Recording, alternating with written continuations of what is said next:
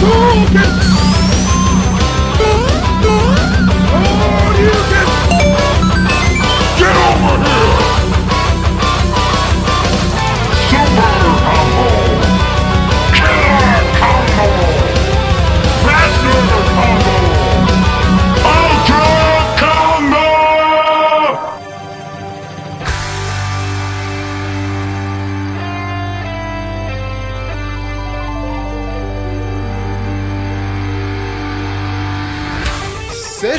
bem-vindos ao Ultra Combo, o podcast mais dentro de um podcast e dentro de outro podcast da Podosfera Podcast Jogo Podcast. A gente tem que acertar esse aí. A gente tem que sindicalizar, tem que dizer assim, ó, vai ser assim e tal. Tem que botar no contrato, porque tá dando não. A gente faz um contador, assim, como a gente tá com a câmera aberta, aí fica o roxo assim: 3, 2, 1. Ó, dá certo, dá certo. É. Porque eu sou Denzel Augusto, o pescador. Habilidade especial, ser o melhor pescador no mundo num jogo simulador de fazenda. Que é isso que eu faço. Eu tenho uma plantação, tenho um terreno pra cuidar, mas eu tô ali pescando. Ah, tem um mundo pra salvar? Deixa eu pescar esse bagre aqui, só um minutinho. que é isso, é isso que eu faço. O importante é isso: é tirar os É. peixes do habitat natural deles. Olha a crítica!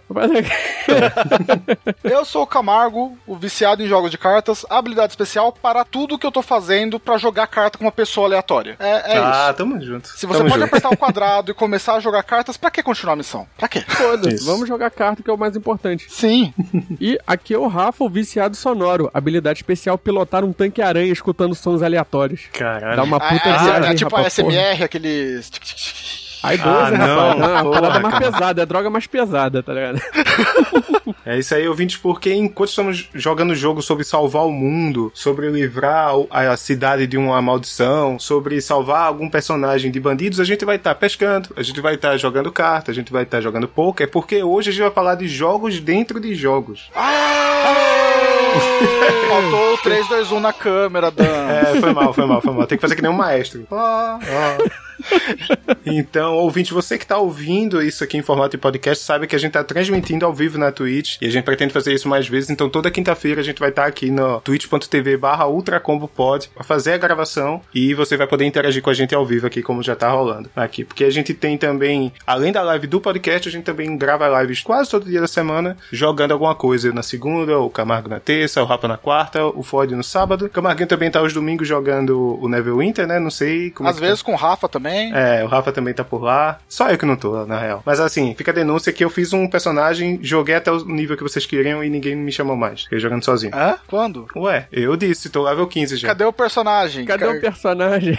cadê, cadê o convite pra guilda? Ué, eu disse, é só chamar aí, galera. Tô aqui, ó. Pá, level To- 15, todo pá. domingo eu tô lá, como ninguém te chamou? Ah, ah, Camarguinho. Tem que chamar nominalmente. O ponto é, a gente tem live todo dia lá, de sábado a quarta, a quinta, né, agora, com as lives também da nossa gravação. Você pode seguir a gente também lá no Twitter, arroba e no Instagram também, como arroba ultracombopod, Ultracombo Podcast também no Facebook. Então considera seguir a gente lá. Se você gosta do nosso conteúdo, se você vai curtir esse papo que a gente vai ter agora, considere se tornar um apoiador da gente também, tanto pela Twitch, usando seu sub da Prime pra se tornar um inscrito do nosso canal, quanto no PicPay, arroba no PicPay, pra também seguir e apoiar a gente por lá, né? A gente tem vários níveis de apoiadores, que assinaturas que vai de 1 a 15 reais, e hoje a gente tem apoiadores de vários tiers, né, Camargo? Quais são os que a Sim. gente tem hoje? A gente tem um abraço especial. Vamos dar um abraço especial tanto pro Léo, que tá aqui ao vivo hoje. Léo, um beijo pra você também. Pega um abraço ou um beijo? Tá lavando dinheiro também, mas eu sei. Pro Renatinho Bishop, o Mister, que também faz lives aí no na Twitch. Um abração, cara. E pro Kilton, que é o nosso apoiador Master. Ele tá ali na, na categoria Master. E que ele tem ali fixo todo podcast, os Masters são citados. Master e Ultra, todo Exatamente. podcast vai ter citação. Então, Kilton, obrigado. Merece ser pauta, mas mais forte até. É, porra, de Master. Esse é de Master. Valeu, Kilton. Isso aí. Valeu, Kilton. Mas é isso aí. Hoje a gente vai estar aqui falando sobre jogos dentro de jogos. O que a gente quer hoje é pensar naqueles jogos que tem o seu gameplay principal, tem a sua história história, tem os seus modos principais, mas tem modos secretos, coisas ocultas, referências, minigames dentro deles. E é isso que a gente vai falar aqui hoje, certo? Certo. Exatamente. E va- vamos já dar um disclaimer aqui pros ouvintes, porque o Floyd acabou de comentar. Se doarem 50 hoje, eu não gravo mais. Então, olha só, vamos todo mundo aí doar 50 reais. Vocês podem fazer uma vaquinha também, juntar e doar os 50. Não precisa ser uma pessoa só. Exatamente, faça uma vaquinha. Se atingir 50, o Floyd sai. Exatamente, Ah. ó, não perca essa oportunidade. É só hoje também, né? Vamos criar esse tier no. Ó, se a gente atingir esse aqui, a gente cancela o fone. Então, pra mim tá, tá show. pode. Fechou.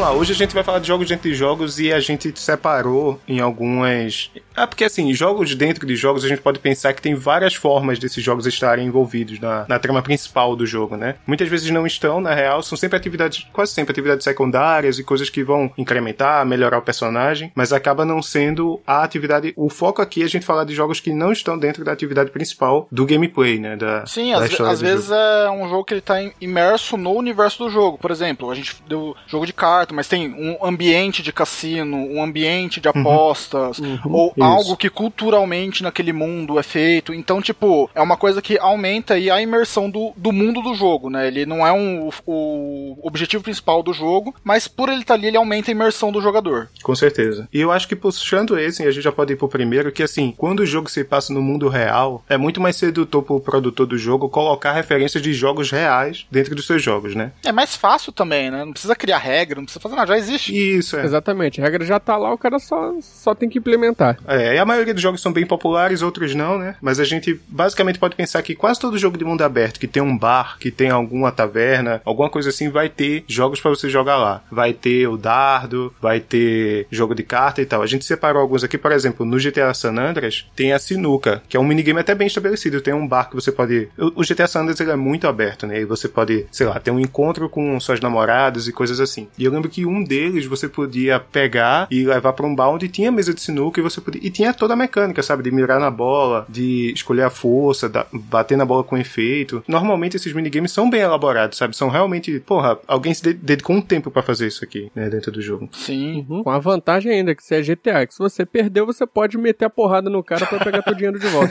É, isso. Quer, quer imersão maior que essa de se poder. ah, perdi. Taca tiro ali e sai correndo.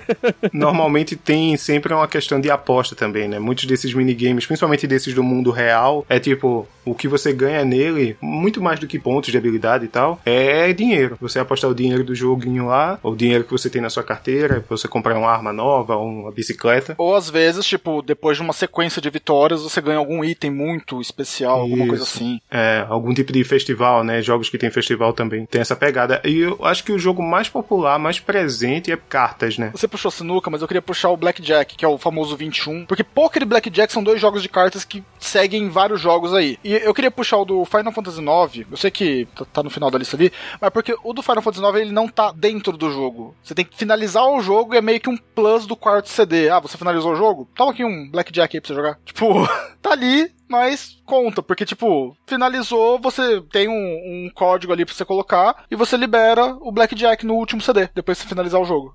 Mas aí você acessa ele pelo menu, tem que entrar no jogo pra poder No, no, jogar ele. no, no menu. Você coloca o código no menu depois de finalizar o jogo e você libera ele. Ah, tá. É entendi. só curiosidade mesmo, né? Ele É só não, uma curiosidade. Tipo, ele o não tá bill que você ganha lá não vai pra dentro do jogo de É, jeito nenhum. não, por isso, que eu, por isso que eu tô colocando ele aqui como primeiro, porque ele é uma curiosidade que ele tá no CD do jogo, mas ele não está no jogo, exatamente. É, É. mas esse é meio ruim porque, porque, tipo, é uma recompensa de você finalizar o jogo a um Blackjack. Sim. É meio, pô, podia ser um concept art qualquer. Depois de derrotar o Necron, cara, Ah, Vale ah, no muito a Play pena. 1, cara, no Play 1 acho que vale a pena sim, velho. É. que chefe Bom, filho da puta. Não, não, não, tinha o conceito de ficar pegando concept art ainda no Play 1. É, ok, ok, justo. Porque no Play 1 eu- eu joguei o 007, o mundo não é o bastante. 007 The World Muito is Not Enough. Não joguei esse. Muito bom. E é em primeira pessoa, né? E naquela época que primeira pessoa não é exatamente o popular como é hoje, né? Mas tinha uma missão específica que se chamava Roleta Russa, olha só, que você tinha que entrar no cassino e ganhar dinheiro no blackjack. E a missão era até curta se você fosse bem na missão, porque não era a ação do jogo. E o problema desse, para mim, é que eu não sabia jogar blackjack na época.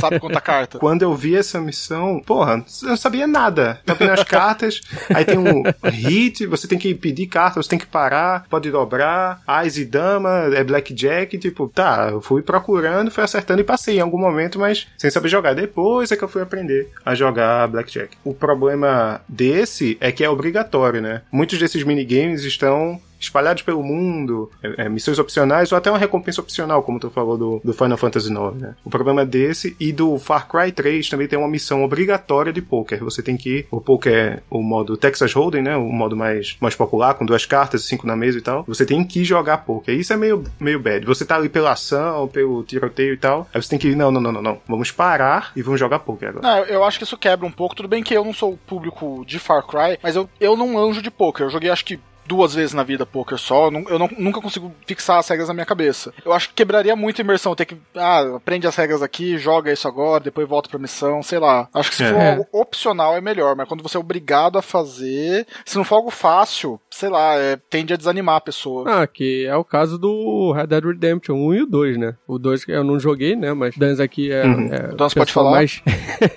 mais do que.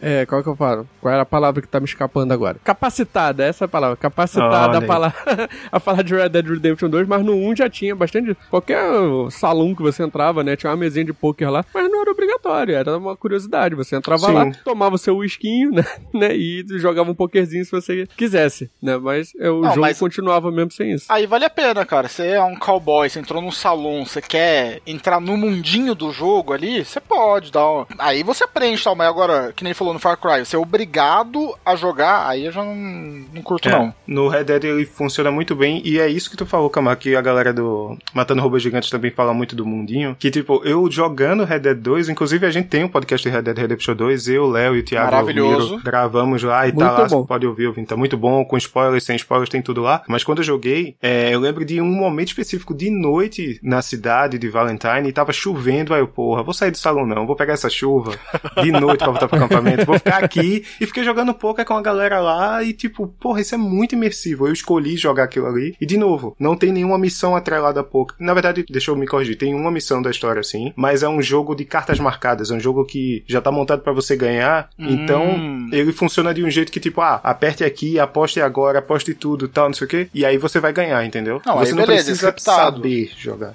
Isso, é. E aí é mais muito mais da história do que do mundo aberto, de uma atividade do mundo aberto. Mas tá lá também para você quiser jogar fora da história. O Red Dead tem muita coisa, mas de pouco especificamente ele é muito bem feito. Inclusive tem no online também, é muito bom jogar Pokémon online no Red Dead. Aí você perde, você cai na porrada direto com outro jogador, né? Nem com o NPC, né? é, muito massa. É, de esportes da vida real, a Rockstar sempre fez isso muito bem, né? No, no GTA V, você tem como jogar, por exemplo, tênis e golfe sabe? E assim, com mecânicas muito bem feitas, assim. Eu não sou um cara de jogo de golfe e de tênis no videogame, e na vida real também não, que eu não sou rico, né? Cara, poder... golfe e videogame eu gosto bastante, velho. Ah, é? Golfe e videogame é legal. É, é, é, relaxante, cara. Tipo, desde, desde os golfes que tinha no, no Nintendinho, que era aqueles pixelzinho bem zoado, até o Everybody's Golf do PS4, cara. Tipo, é, é um joguinho relaxante. Eu gostava muito, agora que você, que você falou de golfe, eu me lembrei de uma coisinha que eu tinha totalmente esquecido. O 102 Dálmatas do PS1 tinha um modo mini golf. Cara, era muito da hora. O mini golf deles era Olha, muito bom. Eles puxou, tinham também. legal, Não, a, agora você ligou aqui. Eles tinham também é, quebra-cabeça, eles tinham alguns joguinhos, mas o uhum. mini golf do 102 Dálmatas era maravilhoso, porque ele era todo temático canino. Era muito bom, era claro, muito bom, cara. É, preto e branco, canino, cheio de pintinho e tal. Ninguém do mundo esperava você mencionar um jogo de minigolf do 102, 102, 102 dálmatas. dálmatas, é da continuação. É. Isso aí. Ele lembrava que tinha jogo de 102 dálmatas. Saudade é. do tempo que qualquer filme e animação tinha jogo, velho. Peraí, rapidinho, me ajudem aí no lore de 101 dálmatas. Teve 103 dálmatas, 104 não, dálmatas? Não, parou, parou no 102. Parou, ah, no 102. Parou no 102.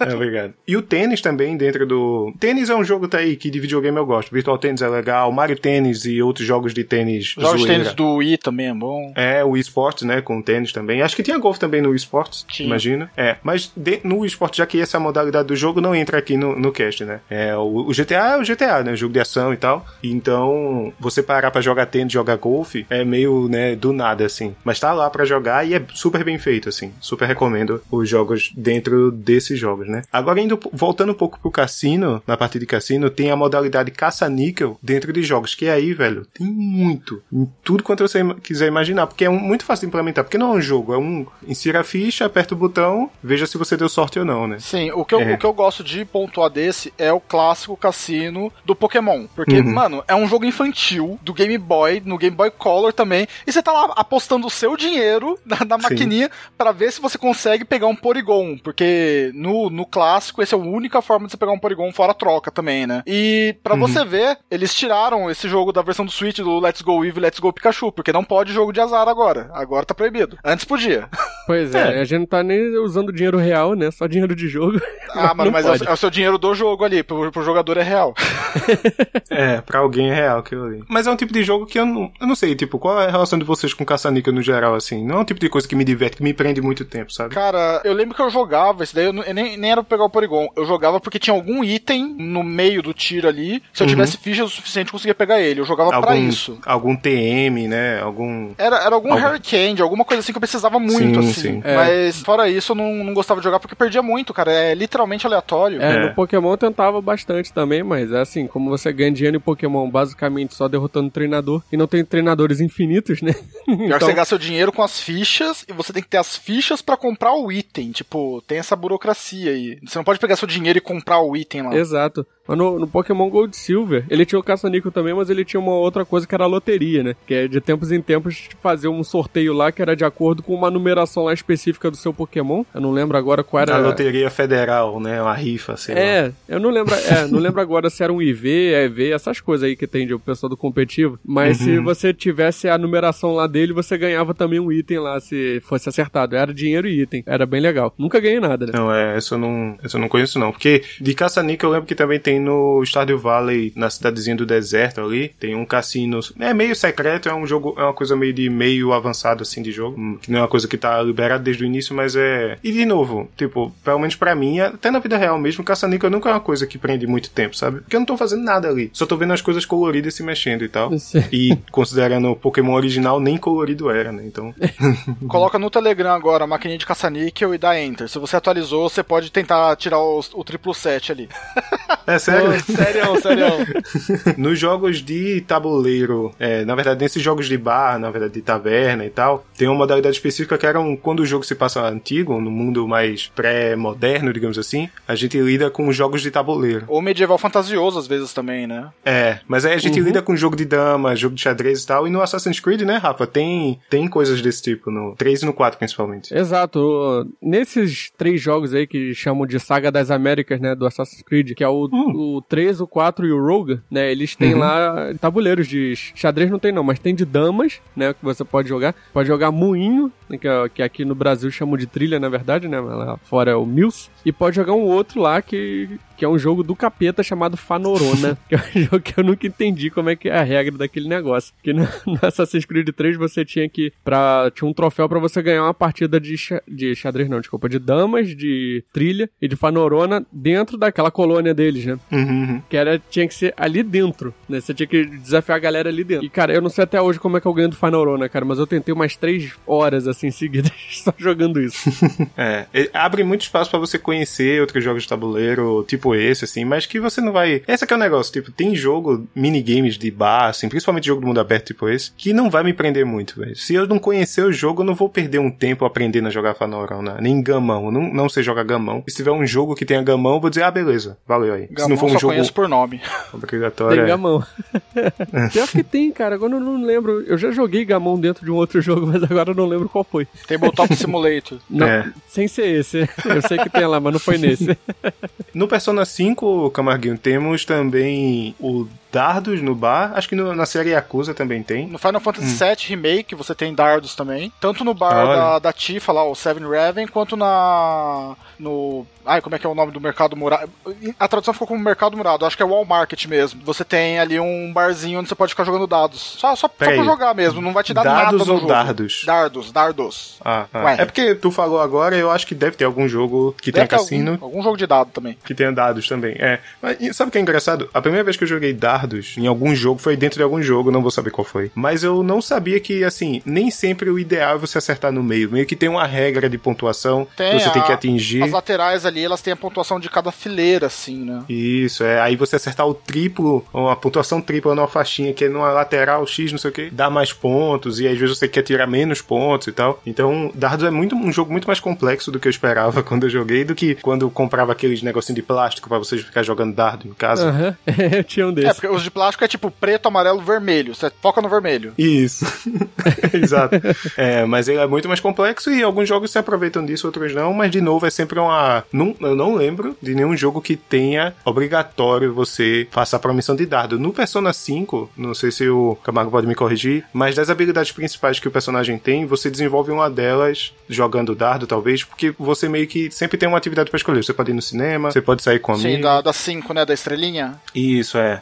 Aquelas habilidades sociais lá. Você falou de obrigatoriedade, o Final Fantasy VII tem um momento que você é obrigado a jogar dardos, porque, tipo, é pra passar o tempo, então você tem que explorar o bar e só dá pra jogar dardos, basicamente. Ah, entendi, entendi. Mas é. no Persona, você tem ali a parte de tipo confiança, inteligência, etc. Você, uhum. você consegue é, aumentar estudando, comendo, jogando e praticando esportes, tipo beisebol. Tem um lugar só para você ficar rebatendo bolas ali no, no tempo correto. Tem Isso. pescaria que dá. Eu vou falar a verdade, eu quando joguei o Persona, eu nem sabia que dava pra pescar. Porque eu não, eu não desabilitei, eu não peguei a revista de pescaria que desabilita. Eu fiquei vendo porque o Marco tava jogando, querendo platinar, aí ele pegou a pescaria. Eu falei, nossa, mais uma coisa aí que eu joguei ia morrer sem saber que tinha isso. É, tu falou de pescaria, então talvez seja um, o maior minigame, um minigame para todos dominar, né? Porque Acho que é. Todos os jogos, a maioria dos jogos, assim, tem minigame de pesca, assim. Tem no Skyrim, Rafa? Tu que tá jogando Skyrim toda quarta, aqui no twitch.tv barra. Tem pescaria lá também? Eu gostei da propaganda aí embutida, hein? É, Olha só, foi... É, Porra, que me veio. oportunidade. Isso, isso é um host. Aprende, Floyd. Isso é um host. Ah, viu? Querendo, estamos querendo os 50 reais, não é pelo dinheiro, não. É pelo Floyd cair fora, sacanagem. é, cara, não, Skyrim ele não tem nenhum minigame assim nesse ponto, assim, você pode até pescar, ó, mas ele não faz parte do jogo, porque tem os peixes, né, eles são, você pode pegar eles para poder cozinhar, né, mas aí você, tipo, uhum. você não tem uma vara de pescar, você pesca, tipo, tacando uma fireball nele, por exemplo. Ah, pô. É o clássico Ou... pescar com granada, né, pescar com dinamite. Exatamente, né, mas não é uma mecânica do jogo, sabe? Você, entendi, cozinhar entendi. até é, mas, tipo, minigame de pescaria não. É, é porque normalmente jogo de RPG, em algum momento você vai pegar alimentos para, sei lá, é, melhorar algum atributo ou se curar e tal, aí eventualmente vai ter pesca ou caça. Cara, né? no, no Pokémon é. também, você vai, ah, eu quero Pokémon aquático, pesca. Ah, é verdade. Pega sua é varinha é lá e vai pegar os Magikarp lá. Pega uma carpa para servir como seu escravo, para se transformar numa no guerreiro. Mas é, tipo, no caso da pesca, a gente tá falando de mini jogos aqui, mas nunca é algo esportivo, né? Normalmente é para você comer ou para, no caso do Stardew Valley, você vende. É, e eu gastei muito tempo na pesca naquele No Final jogo. Fantasy XV é mais esportivo, porque é o hobby do, do príncipe lá, do Noct. Então, tipo... Ah, vou... do protagonista. Né? Uhum. Você vai pescando para conseguir é, ter a sua lista completa ali do, dos peixes do, da região. Então você... Tanto é que até ser um jogo VR só de pesca do Final Fantasy XV, que é o Monsters of the Deep. Mas é Isso. é bem esportivo. Você tem ali,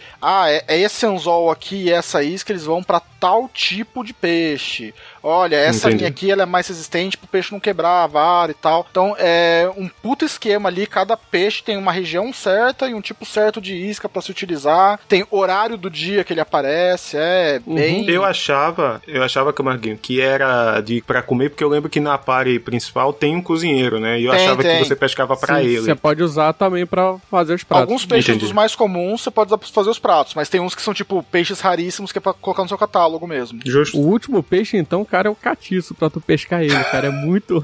ah, cara, eu, eu pulei feio essa parte aí. Não, eu consegui. Demorei uns bons 10 minutos pra conseguir fisgar ele. Só fisgar, né? Depois pra tirar ele da água. Cara, Mas eu lembro, recompensador. Eu lembro que o que eu gostei bastante de jogar foi o do A Link to the Past, cara. Que tinha lá o local só de pesca ali bonitinho. Achei aquele lá maneiro. É, é muito bom que eu joguei muito do Red Dead Redemption 2, porque tinha várias utilidades. A primeira é que ele tinha um, toda uma história que você acompanhava indo pescar peixes lendários, animais lendários, caçar animais lendários e tal. E você tinha toda uma linha de história que você seguia um pescador lá para aprender com ele, e ele sempre contava de um peixe específico para pescar. E esse último peixe, eu não sei se teve algum DLC depois, eu acho que não. Mas esse último peixe que fica marcado lá no mapa como peixe lendário, você tá lá com um pescador famoso do mundo e ele é puxado pelo peixe, tipo, ah, não sei o que, ah, e é puxado pelo peixe e some. Fica só o chapéu dele, você ganha o chapéu dele de pescador, que é o chapéu especial lá, fica e ele some do, tipo, ele foi engolido pelo peixe lendário, sabe? E outra utilidade é que no modo online, principalmente no começo, se o Léo tiver aí, ele vai poder confirmar, era muito difícil você ter dinheiro, né? Então a gente caçava e pescava muito no online. E aí tinha, sei lá, um lugar específico para você pescar. Aí tinha um específico que era você ficar debaixo de uma cachoeira lá, que tinha um bug que os peixes caíam na pedra. E você pescava meio que no cesto, sabe? Tipo, esperava cair o peixe para você pegar e vender. É tipo é... um urso pegando salmão, né? Que espera pular pra pegar. É tipo pois isso. É. Mas é, a pesca, a pesca sempre foi muito presente, assim, nos jogos. Por isso que eu perguntei. Eu achava, eu jurava que tinha no Skyrim, mas não é. Cara, isso, você pode até ver que a maioria dos jogos que fazem isso são jogos japoneses. O Red Dead acabou meio que por causa de ambientação é, também. Mas é porque uhum. é um hobby que os japoneses gostam bastante, né? Então eles meio que colocam isso no jogo. Tem muito jogo de pesca em videogame. No Play 1, no Dreamcast tinha uma uhum, manivela uhum. de controle para você fazer sim, a sim. pesca ali. Então é, é meio interessante você ver isso, como eles colocam uma parte do hobby deles no, no jogo e que fica bem adaptado, né, pra história. Porque todo mundo pesca, todo mundo é, já comeu peixe na vida, é uma coisa ok em sim, qualquer sim. universo. É. Agora, se pesca é uma coisa mais pacata, é uma coisa tradicional que tá sempre nos jogos assim tal, tem um tipo de jogo específico, acho que é um dos últimos assim de jogos reais, são esses ARGs, né, jogos de realidade aumentada que estão presentes na franquia Watch Dogs, né, Rafa? Tipo, tem um, um, estilo de jogo específico lá, principalmente no primeiro jogo, eu acho que no segundo não tem não. Uhum. No primeiro jogo, a gente tem o, o Cash Run, né, que é é, acho que foi até o que a Mayara falou no nosso episódio de Saga Watch Dogs. Aí é nosso level 62, né? 63? Não lembro agora. Talvez, talvez. Mas é um episódio bem Procura recente, tá Watch bem legal. Dogs Ultra Combo Podcast no, no Google você vai encontrar. é pra você, Rafa, esse recado. não, não, cara. Pra mim, é especialmente pra mim. Vamos botar aqui. claro que não, claro que não. Mas tem o Cash Rank, né? Que você, tipo, vê dinheiros assim na cidade, umas moedinhas, né? Você vai dirigindo lá ou mesmo correndo, né? Pra pegar os, é, as moedinhas que tá ali. O, melhor estilo Sonic, só que em realidade aumentada, né? Sim. Tem um também que você. Esqueci agora o nome dele. É, esse aqui é NVZN que você, tipo, vai jogando com outras pessoas, na verdade, que você vai com uma arminha lá de realidade aumentada também e vai atirando nos outros. E em alvos também. Isso é bem legal. É baseado hum. até num jogo real, isso. Só esqueci o nome dele. Mas laser existe tag? um jogo assim também. É, porque laser tag é mais aquele. Você usar um coletinho e uma arminha, né? Pra... Sim, a arminha de laser. Quase, tipo, quase um paintball. Apontar, é, só que isso, sem, sem tinta. Isso, isso mas, é. mas é, existe uma versão tipo de laser tag no, na realidade aumentada. É bem legal. Uhum, é. eu, eu acho que esse não fez muito sucesso, tanto que não tá no. Eu não sei no Watch Dogs Legion, recém-lançado aí. Mas no Watch Dogs 2 eles tiraram isso. As, as, atividades secundárias lá são, sei lá, corrida de drone ou coisas assim. Mas no 1, eu lembro de jogar algumas vezes e era até divertido, porque o protagonista, sei lá, colocava um visor e ele enxergava as moedas pelo mundo e tinha que coletar. Ou aquele dele viajar achando que é uma aranha mecânica e tal. Que era muito diferente do jogo principal, né? Eu quero um mundo desse desse jeito ainda, viu? Pokémon GO me prometeu isso e mentiu. ah, Pokémon GO tá, tá legal. Ouvi falar que ele teve as atualizações recentes aí bem bacanas. O Watch Dogs ele tentou fazer alguma coisa diferente nesse sentido, uhum. mas eu acho que não, não sucedeu Esse... muito. Não, algo que você lembra quando você fala de Watch Dogs. Uhum. Esse aí da, da aranha, ele não chega a ser a realidade aumentada. É, é, é o Digital Trip, né? Que é o tipo o iDozer que eu falei é, lá. Verdade. Você escuta os sons lá, tipo, ele imagina aquilo tudo. Como se os sons estivessem mandando aquilo pra cabeça dele. Ok. Tem outros assim, né? Mas esse da aranha é o mais divertido, foi, foi o que eu mais gostei. É. Com LSD ali. é, tipo isso. É o conceito do idoser, né? a idosa era, era pala. Eu nunca acreditei nisso aí, não. Tipo, ah, tá aqui, ó, escute um pouco de felicidade. Aí tinha um amigo meu que eu vi, porra, que massa, velho, tô, tô curtindo e tal. Tipo, porra, bicho, sério. aí tinha lá que era, sei lá, a mão de Hades, sei lá, que ia deixar você na bed e tal tipo, não é nada demais. Pelo menos não funcionou comigo. Eu escutei isso, eu só imaginei como trilha sonora de um filme de terror muito tenso. Mas não me causou nada, não. É tipo isso.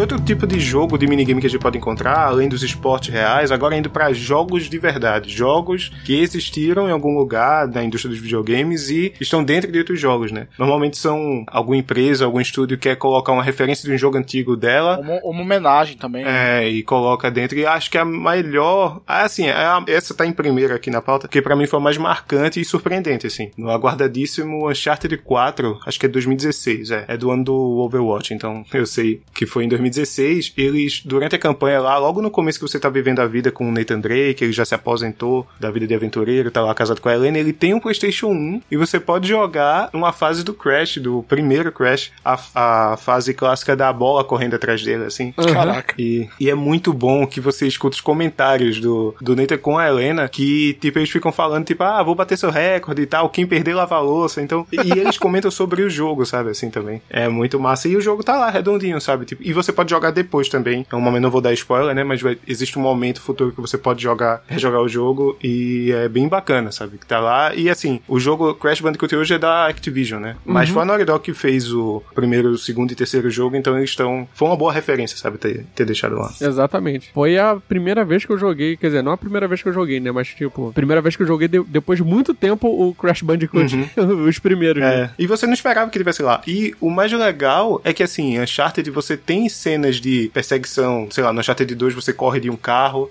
correndo pra câmera assim. No próprio Uncharted 4 tem uma cena de perseguição de moto, também com um carro forte vindo. Então você vê que desde o Crash 1 tava lá, sabe? E desde aquele momento ali, a gênese dessa ação onde você corre em direção à câmera, tá lá desde o Crash 1. É verdade esteja lá no jogo. Cara, eu lembrei de um, a gente nem colocou na pauta, mas eu cheguei a comentar com vocês, que no uhum. Marvel Ultimate Alliance do PS2 tem uma fase uhum. ali que é dentro de um parque e tem alguns arcades, né? São vários jogos que tem lá mas o que eu lembro de cabeça é o Pitfall, porque em todos esses jogos, quando é, você tem um time de quatro heróis, né, que você escolhe, e quando você entra nesse jogo de arcade, o bonequinho, ele segue o padrão de cores do seu herói. Então, tipo, ah, eu tô com o Capitão América, então o bonequinho vai ter o pé vermelho, a perninha branca, o resto do corpo azulzinho, assim. A Electra, uhum. ela vai ter daí as coisas vermelhas, cor de pele e tal, e o cabelinho comprido. Então eu achava muito da hora esse, tipo, é, era o jogo normal do Pitfall, você não era obrigado a jogar, você podia só entrar no arcade para ficar jogando. Acho que tinha Gallagher também, também tinha alguns, uns 4, 5 jogos de, de arcade, mas o do Pitfall era muito legal, porque daí você via o bonequinho na lateral, assim, com as cores do, do seu time. Era muito da hora. É, é, a, é, é muito bom quando eles colocam, tipo, uma referência desse tipo de jogo, sabe? Que você não vai encontrar. Pitfall não é mais vendido é, por aí, você vai ter que emular para jogar Sim, e tal, é ou encontrar dentro de um jogo assim, né? E é legal, por exemplo, quem, de novo, a Activision, olha, a Activision dona de tudo, ela também é dona da saga do, do Pitfall, né? E também foi uma das principais, assim, maiores jogos que você pensar de Atari, aquele River Raid, Pitfall, acho que é Keystone Keepers, que é um do, de um ladrãozinho correndo no shopping. Keystone Keepers é muito bom, velho. É tudo deles, né? Então, e o, o box também, o box do Atari é deles também. E aí, é muito massa você ver que eles, em alguns jogos, colocam referência de jogos de Atari. No, no Call of Duty Black Ops 2, você tem uma fase lá que é a Nuketown, você pode colocar, tem uma tela no meio da Nuketown e você, o cara puxa um controle de Atari e sai jogando lá. E você pode jogar um, um Pitfall, o Hero, que é o é, Helicopter, é, como é que é? Alguma coisa é Helicopter Rescue Operation. É, Hero é, a, é uma sigla, né? Uhum. Que é um joguinho de helicóptero também, com um, um carinha com a hélicezinha no, na mochila. O próprio River Raid, tudo isso pra você jogar lá, sabe? É bem, bem bacana também. Bom, gente, ajuda aí, pô. Vocês têm que dar um cego aí, porra. Né, eu tava procurando esse Hero aí que você tava falando, que eu não lembro. Cara, eu, é. eu, vou falar de um aqui. É, eu não sei se o Marco tá online, provavelmente não, porque tá, tá com a, a gente tem um gato novo agora em casa, então esque, esqueceu de mim. Que é isso, Camargo? Mas... Caramba, que putaria. é uma gatinha, filhotinho, velho. Explanando aqui ao vivo. Problemas da família. Não, mas então, eu tava vendo ele jogar o Doom Eternal e, cara, eles têm. Eu não sei se são os dois jogos, mas se você conseguir o. Acho que são 9, 10 disquetes, eu não sei de cabeça.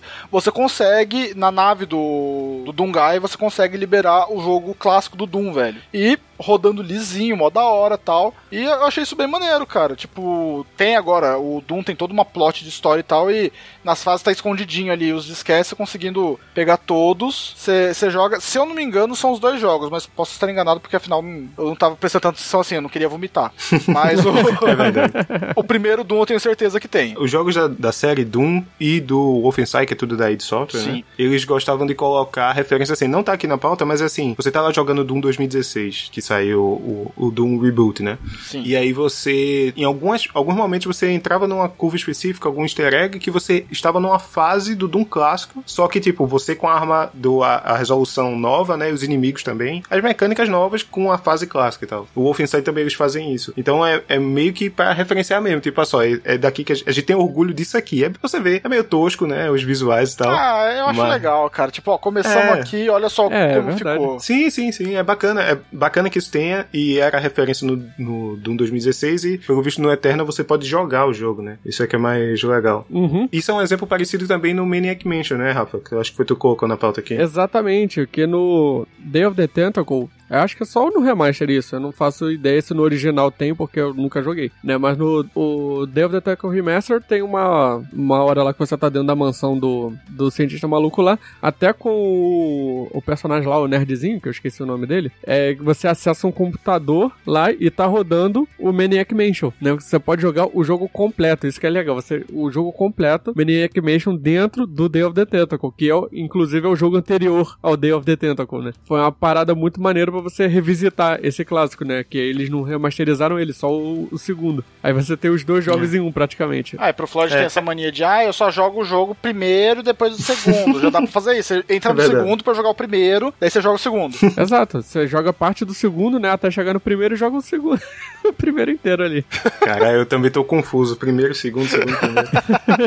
é porque a maioria desses jogos é tipo assim, ah, eu tô durante uma aventura, tipo, eu tô seguindo minha história aqui, o Doom, o Maniac Mansion não são jogos de mundo aberto, mas aí você encontra uma referência, encontra alguma coisa. No caso do Doom Eternal, liberando o Doom original, é, é uns coletáveis, né? Os disquetes, né, Camargo? São os disquetes. E aí você libera no menu. Ah, eu joguei um pouco do Doom Eternal, eu sei que tem, por exemplo, os power-ups, tem outras coisas, concept arts e músicas originais e tal, e você pega disquetes ao, longo, ao redor do mapa, né? E aí é bom que tenha também o jogo 1 dentro do jogo. E coisas assim acontecem, tipo, esse eu não joguei, tá? Mas eu botei aqui na pauta porque eu sei que é importante, o, o Ninja Gaiden Black, Ninja Gaiden que saiu em 2004 aí pro Xbox original e outros consoles, ele também tinha o Ninja Gaiden original ou seja, dois jogos do capeta, porque esse Black também dizem que é muito difícil. Que o Ninja Gaiden é Ninja Gaiden, né? A gente sabe da. A única coisa que eu consigo lembrar do Black é uma cena que ficavam blipando ela no, no YouTube. É uma bendita ponte que você tá com o seu ninja, um bicho passa e você morre. Tipo, é muito rápido. o bicho passou, morreu, volta. É, é, é, é, tipo, eu joguei pouco do Ninja Gaiden original, mas é bom que ele esteja lá caso queira jogar. Todos esses jogos aqui é, é bem isso, tipo, ah, você não pegou o Ninja Gaiden Black para jogar o original, mas é bom que ele esteja lá de algum jeito, numa referência, num coletável, algum coletável colecionável alguma coisa, né? Nesse mesmo esquema, mas isso é,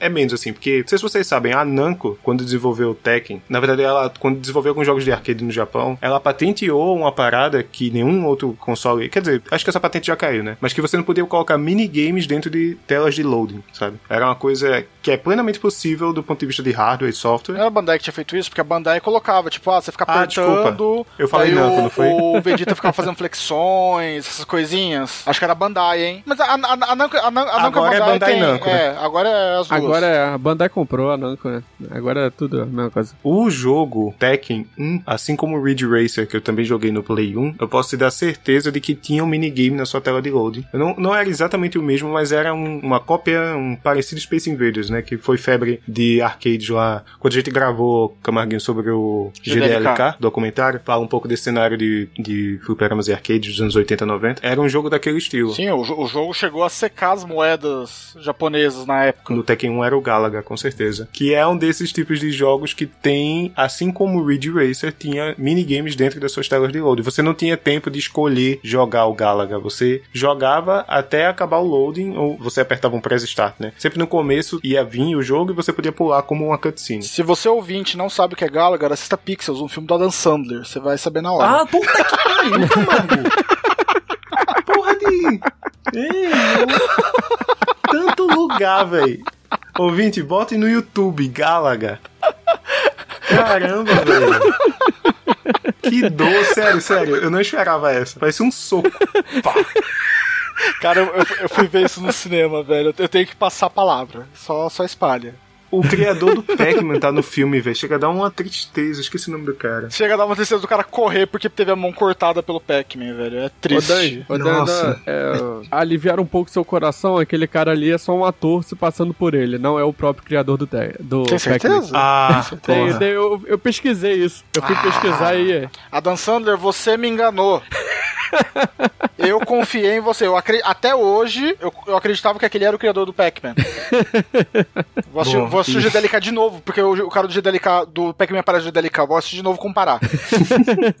Ai, Beleza, eu vi caramba. que vocês Você- colocaram aqui na pauta, cortando Tramontina, corte rápido. Eu vi que vocês colocaram jogos de NES dentro de Animal Crossing. Qual Animal Crossing? Porque, bom, eu só joguei o New Horizons e eu não vi nenhum jogo de NES nele. Eu tava procurando sobre jogos dentro de jogos e eu acabei encontrando essa referência dentro do Animal Forest, Animal Forest Plus, Animal Crossing, acho que é o original, e Animal Forest é Plus, eu acho. São jogos que você existe o item Nintendinho, o Nintendo Entertainment System. E aí você pode encontrar fitas pelo mundo e você jogar os jogos originais nele. E aí você e realmente você Ah, joga, tá. tipo, e- existem formas diferentes de você pegar, alguns estão espalhados pelo mundo, outras aparentemente são coisas que a Nintendo tinha algum evento da Nintendo, não sei. Mas você podia jogar, tem o Donkey Kong original, tem o Mario, Super Mario 1. Desculpa, o Donkey Kong original é o Donkey Kong Jr., né? Aquele do Não, tem o Donkey Kong e o Donkey Kong Jr. Daí depois veio o, o Country, ele é do. O Country, é, pronto, é antes do. Country, né? Isso. O, tem aquele Punch Out também, que é o jogo de boxe, tá tudo. Você pode encontrar fitas desses jogos. Eu nunca joguei, mas é legal. Assim como a outra referência, a última aí de jogos retrô, é meio que uma coletânea de jogos dentro do- desse jogo, né? Tipo, meio que uma galeria de jogos Que clássicos. triste, porque no New Horizons você tem um item do Switch, você tem um Nintendo Switch na sua casinha,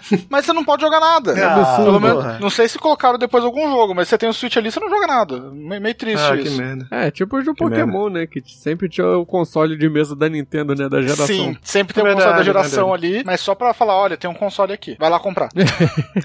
Exatamente. Só fazer um publi, né? É, mas não. An- Antes fazia mais sentido porque, tipo, você tava no Game Boy e você achava, olha, aqui tem um GameCube. Você tava num Advance, num DS, ó, um Wii, Wii U. Agora você tá no Switch, Nintendo Switch. Pô, já tá na minha mão o Switch, caramba. Não precisa É. mais. Na... E por último, de jogos retrô dentro de jogos modernos, a gente tem a série Yakuza, que se passa na cidade de Kamurocho. Kamurocho? Não lembro exatamente. Ah, é porque existe. É uma paródia de cidade real. Assim como GTA também faz isso, sabe? San Andreas, é, é, Los Santos é Los Angeles, né? Coisas assim. A série Yakuza da SEGA também tem essa pegada. E eles têm o Clube SEGA, que é essa casa de fliperamas que realmente existe no Japão. E dentro dela tem alguns jogos clássicos de arcade para você jogar lá. Então você pode jogar Puyo Puyo, você pode jogar Fantasy Zone, você pode jogar Space Harrier, é, Outrun, Virtual Fighter. Nos últimos, tem Virtual Fighters recentes, Você assim. pode jogar Altered Beast? Não, porque é só jogo bom, né, Camarguinho? Ah, então não, não quero mais, não. Então não quero mais. Ah, tu levantou, eu tive que cortar, tá ligado? Eu queria saber, porque o Altered Beast de arcade é muito doido. Mas não pode, não, não quero mais saber, Deixa eu não. ver aqui, rapidinho. Eu tô procurando Altered Beast e acho que... Agora ele vai procurar se pode mesmo. Deixa eu Altered. Beast no Saga Club. Não, acho que não. Mas é legal, por exemplo, o Yakuza 6, dos últimos aí, que agora vai vir o Like a Dragon, né? Que tá saindo agora no fim desse ano. E teve também o jogo chamado Judgment, que é da galera do Yakuza Team, né? É um jogo de advogados, o cara é advogado, mas é um jogo de ação e tal. Também na mesma pegada, mesmo esquema. E também tem a, o Clube Sega, né? Mas lá, ó, tô vendo aqui, tem Fantasy Zone, Space Harrier, tem quase todos. É, aí tem o Virtual Fighter 5, é Final Showdown, que é um jogo de 2010, tá dentro do jogo, sabe? Não é um jogo pequeno, não é um jogo retrô, mas como ele existe dentro no, no universo de arcades, ele tá lá presente dentro do jogo. E você pode ir lá jogar e vai funcionar como de arcade. Então você tem que botar ficha e uma run, né? Não é um jogo de luta que você pode botar modo versus e tal. É uma coisa que você vai jogando como se estivesse sozinho, mas isso é bem bacana. E de novo, funciona como uma galeria de os melhores jogos da SEGA, por isso que não tem jogos considerados clássicos, mas que são muito ruins, tipo. Não tem mesmo ou você que não procurou se tem? assim, eu estou com a página aberta de uma wiki aqui da, do Yakuza e não encontrei alternativa. Ele tá fazendo login na wiki agora e apagando o thread bis, só porque. só, não, pra, só pra linkar essa página aí e falar que não tem. O, problema, não, problema não. de wiki é isso, é só você ter um usuário que você pode mudar a informação. Não, nunca faria isso, nunca faria isso. Imagina, não. Ah, o Marco tá ao vivo. Marco, o Doom Eternal, ele tem só o Doom 1 ou tem o Doom 2 que você pega pelos disquetes? Vamos lá. Tem os dois, tem os dois, tem os dois Dooms. Tem os dois, é isso aí. Show, show, show. Então, beleza. Então, é legal, então. A coisa só gritou, ô Marco! É. Tem o Doom 2! Eu não tenho! É.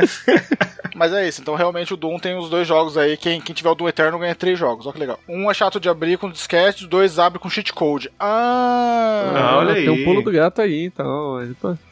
É, então, porque enquanto a gente tá falando de minigames de jogos que existem, a gente também tem alguns, a gente trouxe poucos aqui, mas de jogos que não existem no mundo real, né? Não tá aqui na pauta, mas a gente, eu consigo lembrar no GTA San Andreas, você ia no bar, na boate e tinha uns fliperamas, e tinha uns jogos para você jogar lá, sabe? Um joguinho de nave qualquer, um jogo da abelhinha. Tava até falando com o Rafa em off aquele Bully, que é também da Rockstar, uhum. que é o jogo do de mundo aberto de escola e tal. Você também tinha um jogo lá de sumo. Na verdade não era sumo, era o bonequinho de sumo que tinha que ficar pegando comida e tal. E são só minigames de jogos que. Né, são minigames, não são necessariamente paródias e tal. No mundo do jogador é um jogo de verdade, mas pra gente é só. Isso. É, é referência é. a um jogo que a gente conhece. Sim. É isso. Mas tem alguns que são descarados, né? Acho que esse que eu, foi legal da gente trazer aqui. Um que eu. Esse eu não joguei. É um jogo que eu não vou encostar. É um jogo muito merda, eu acho. Mas no Gold Simulator. Olha falar, acho que é isso que o Floyd só. joga. É, o Floyd é eu fã. Também, eu, eu platinei. Eu platinei recentemente o Gold Simulator. Platina. Por que tu platinou? Você tem, orgulho, Caramba, você tem orgulho de falar isso em live, ô Rafa? Eu tenho, porque é uma platina extremamente fácil, só que tem uma parada que é muito escrota nela de se conseguir, que é justamente isso que aqui que está na pauta. Esse maldito desse Flap Gold. Você tem que conseguir 10, pon 10 pontos no Flap Gold. Você pensa, ah, são 10 pontos. No cu é muito ruim, porque o jogo é ruim. Não, eu concordo com o Dan quando eu falo que é ruim. Mas, tipo, você é uma cabra causando caos, cara. Isso não tem como, tipo, você, tipo, não te divertir, tá ligado? você sai Nossa. fazendo um monte de merda, só que o jogo é ruim, ele é todo quebrado. E pra você jogar isso, você tem que chegar perto da tela lá do que tenha, tá, esteja rodando o jogo. Só que, tipo, você não é transportado para aquela tela, o jogo continua rolando. E, e, tipo, se você tiver algum poder ativado, quando você apertar para poder fazer o pulinho lá da cabra, o poder que você tem uhum. ativado na cabra vai se ativar também. Então, tipo, é muito ruim. Você fica fazendo, é. pulando lá com, faz, jogando Flap Gold e, tipo, as pessoas voando ao seu redor porque você tá com o poder da telecinese da cabra demônio ativada, tá ligado?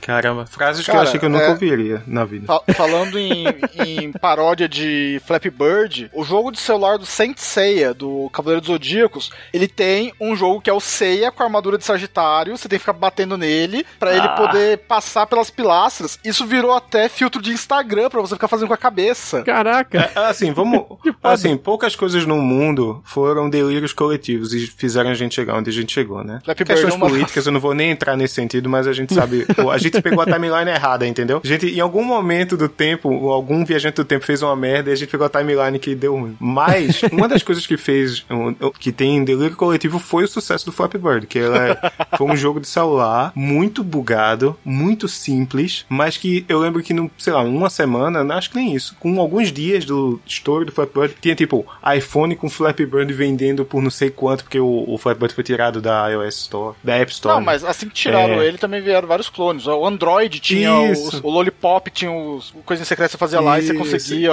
Flappy Bird do Android. Exatamente, de lá dentro do. Exatamente, é o, o Lollipop, né? Quando você ia lá, o easter eggzinho do sistema operacional Android. E o Flappy Bird foi essa coisa inacreditável. Que tu até disse, é, como é que é? Filtro de Instagram que você tem que controlar com a cabeça, assim. E o Gold Simulator, como esse jogo que é um meme vivo, ele tinha que fazer uma referência a, a, ao Flappy Gold. Mas nossa, é muito ruim. Ó, ó, Gold Simulator é muito ruim. Desculpa, Não, Rafa. não, Quer dizer, desculpa não, né? contigo, é Tu, tu concorda, é. É ruim, mas é tipo, diverte, cara. Eu acho divertido. Sabe?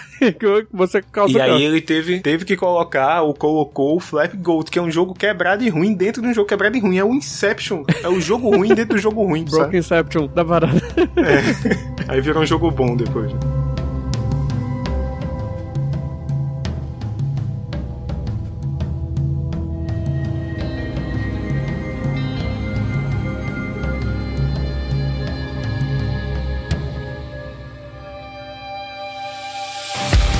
Além do Flap Gold, quais outros jogos paródias a gente tem dentro de jogos? É, o Fallout 4, ele tem um. No, no jogo Fallout 4 você tem o. é, acho que é Pip Boy, não sei. É o nome daquele instrumento que você tem no Isso, braço isso, é do o protagonista. Pip-Boy. Não, o Pip-Boy não, é o- não é o, cari- é o carinha, o personagem? Ah, é- Não, mas tem um nome pra aquele. Não, aquele lá é o Vault eu- Boy. Vault Boy é o garotinho Isso. e o Pip Boy é o, aquele computador gigante que você tem no braço. Ah, Uhum. tá, beleza, beleza. Isso, isso. Que ali você. É meio que é diegético, né? No, dentro do jogo, que assim, você abre o mapa, você vê os menus de itens, é tudo por ali, como se você estivesse dentro do jogo ainda, né? E uma das coisas que tem no Fallout 4 são os Holotape Games, que são fitinhas de. são colecionáveis espalhados pelo jogo, não importa pra história, mas de jogos que existem no universo de Fallout. E aí você pode pegar e colocar pra jogar dentro do seu Pip-Boy. Então vai ter um jogo que é bem na pegada do Donkey Kong, que é igual, só com aquela tela de fósforo verde, né? Você jogar com. E não é um macaco gigante jogando barril, é, sei lá, uma. Eu tô vendo pela foto aqui que eu tenho, uma lula jogando uns barris de coisa tóxica, sabe? Mas é igual, as escadinhas iguais, o. o- aí sim, o Fallout Boy correndo pra pegar. Tem também. Fallout o... Boy, eu tô imaginando a banda que tá correndo de pé. Ah, caralho. É verdade, é Eu verdade. tava esperando alguém dar essa mancada. Realmente passou direto por mim. É. Dance, dance. E aí também tem, tipo, o. Ele jogando. O nome o Pitfall, que vira Pitfall, obviamente. Que... E aí é de novo aquela coisa, ah, é exatamente o mesmo jogo, só que a gente vai fazer uma referenciazinha aqui, vai botar ele com os personagens e protagonistas do jogo da gente, né? Vam- Não vamos ser Vai processados. trocar skin pra não levar direitos autorais. Isso. mas não deixar de fazer essa brincadeira. Também é aquela coisa que vai passar direto por muita gente, mas que tá presente no jogo, né? Meio que só uma referenciazinha que a gente trouxe aqui. Assim como essa, também tem o. Você já lembra do jogo Getting Over It?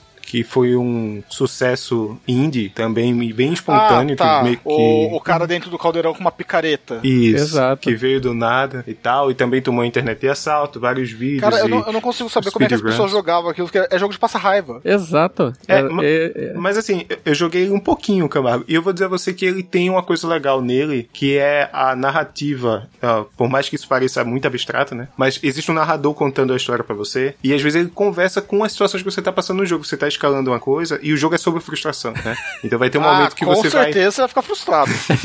É, é uma metalinguagem que você vai tentar pegar algum. Tipo, você precisa meio que usar a picareta pra pegar apoio e tentar subir, né? Nas coisas e chegar lá em cima, chegar no espaço. Esse é o objetivo. E aí você vai errar e o mapa às vezes é montado de um jeito que você vai cair pro início do jogo. Você já tá lá na puta que pariu, na antena de TV, sei lá. Você cai e o narrador começa a falar, tipo, ah, frustração, é um sentimento, que não sei o que. Você só quer mandar o cara tomar no cu. Mas tá lá. é o jogo, sabe? é o jogo coaching.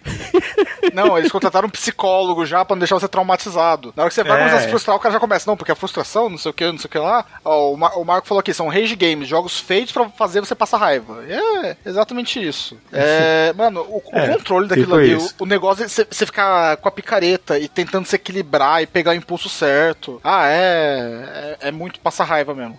É. E ele ganhou uma referência no Just Cause 4, que em algum momento você com o Rico, que é o protagonista de Just Cause 4, lá com seu paraquedas infinito e ganchinho de braço, você pode encontrar um caldeirão com picareta e ele vira, assim, é uma fase bem rápida, usa os assets do jogo assim, é 3D e tal. Não é nada, tipo, não, não usa as explosões, pelo menos até onde eu vi, do, ou o gancho e etc. É realmente o jogo Getting Over It com o gráfico do Just Cause dentro do, do jogo. Tô até vendo um vídeo aqui dele, cara, nossa. Parece maneiro. morrendo de rir disso, cara. tá muito engraçado. Bem a cara de Just Cause É, mesmo, né? é, o Just Cause é, não tá aqui na pauta, mas é uma referência muito boa. Tem algum. Mas isso é só easter egg, não é minigame. Que ele. Em algum momento você começa a ouvir a música Take On Me enquanto você anda pelo mapa, sabe? A música do Ahá.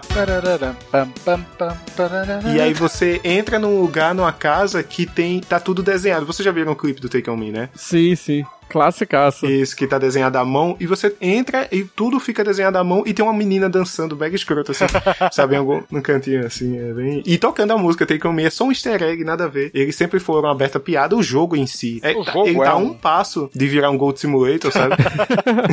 ele se leva um pouquinho só mais a sério, mas é muito divertido. Pra, assim, eu não acho tão divertido assim, mas ele é muito nessa pegada de zoeira e tal, e tava pra isso. O último jogo que a gente trouxe aqui de minigame paródia dentro de outros jogos, esse- eu não sei se vocês jogaram, mas era um dos modos mais divertidos do Mortal Kombat Arm- Armageddon. Armageddon, foda-se. Armagedon. Armagedon, né? Como tá na pauta.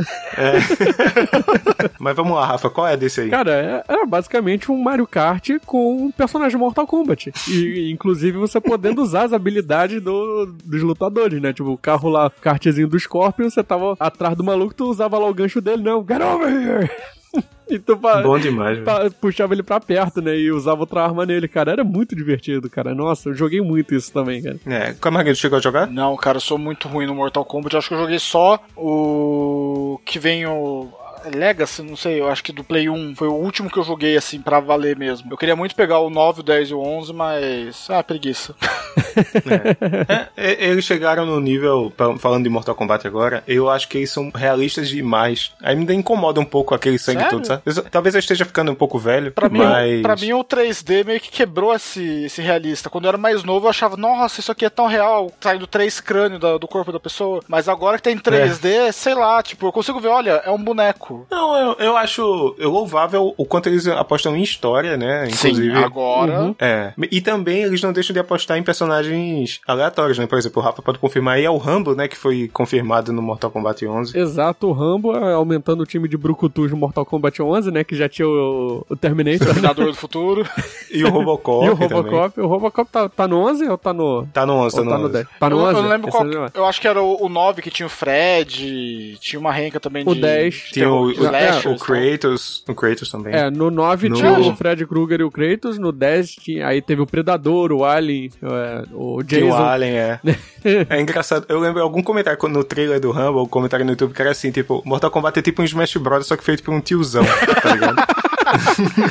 Smash Bros. dos Só- anos 80, né? Já. é, exatamente. Pô, cara, mas quem... Mas nada a ver com isso, Mortal Kombat Armageddon tem um jogo de kart e é muito divertido. E por um- algumas vezes era o modo que eu entrava pra jogar. Só que quando eu tinha um jogo, eu. Ah, foda-se, é luta. Pff, jogo de luta é o que mais tem. Um jogo de kart com Scorpion não tem. Então. É, só Mortal Era- Kombat Você mesmo, tem um né? ponto. Você E tem a um gente, ponto. eu lembro que na época a especulação é que não vai ter um jogo principal, vai ter outros modos de jogo, tipo, vai ter um CD específico pra jogar, tem alguém Meu que tio, tem um meu tio que meu trabalha primo. na Sony, ele falou. Isso. Mas não teve, né? É um minigame e tá lá, mas é legal. E acho que por último, de, de estilos de jogos, a gente tem várias outras categorias, né? Mas dessas quatro principais que a gente trouxe aqui, esses são jogos originais. São jogos que eles se inspiraram de elementos, porque nenhum jogo existe no vácuo, né? Mas ele não é uma coisa que você encontra em outro jogo. E vezes, alguns aqui são tão específicos, ou fizeram tanto sucesso dentro do jogo que ganharam jogos próprios, né? Acho que o que eu quero ouvir primeiro, Camarguinho, eu quero que você me ajude, que eu nunca joguei, eu quero que você me explane Triple Triad, que é o jogo que agora o Floyd tá chorando, que é o jogo de carta. acho- apareceu no Cara, Final Fantasy VIII, né? Original. Isso, o Triple Triad original, ele apareceu no Final Fantasy VIII. E ele é basicamente um jogo de cartas com os monstros do, do jogo. Eu não lembro se tem personagem, mas com certeza os monstros e as summons. Algumas cartas são raríssimas, você vai ter uma daquelas cartas só. E basicamente é um tabuleiro de 3x3, ou seja, são nove espaços, onde você deve colocar sua carta e a sua carta tem algumas marcações de onde ela pode atacar. Ah, ele pode atacar pela diagonal, ele pode atacar pra cima e pra baixo, e tem as pontuações ali. Então, tipo, ah, se ele atacar pra cima, a pontuação é 8. Se ele atacar. é, Na verdade, eu acho que a, a pontuação ela é mais meio que um ataque e defesa, assim. E o seu intuito é você pegar as cartas do seu adversário. Então, tipo, é um, um jogo da velha com monstros e pontos de ataque e estratégia por causa dos locais que você vai atacar. Então, por exemplo, tem como você pegar, é, sei lá, coloquei uma carta minha no, no centro. Se ela ataca pra todas as direções, beleza. O- ali eu já tenho uma vantagem. E Ele, ele, é um jogo bem simplesinho de jogar. Você pode jogar em quase qualquer momento do jogo, porque é só separar no personagem aleatório e apertar quadrado. É possível que ele aceite jogar uma partida com você. As regras eles são simples. O problema é, tem algumas cartas que se você perder, volta o save que você não vai conseguir de novo.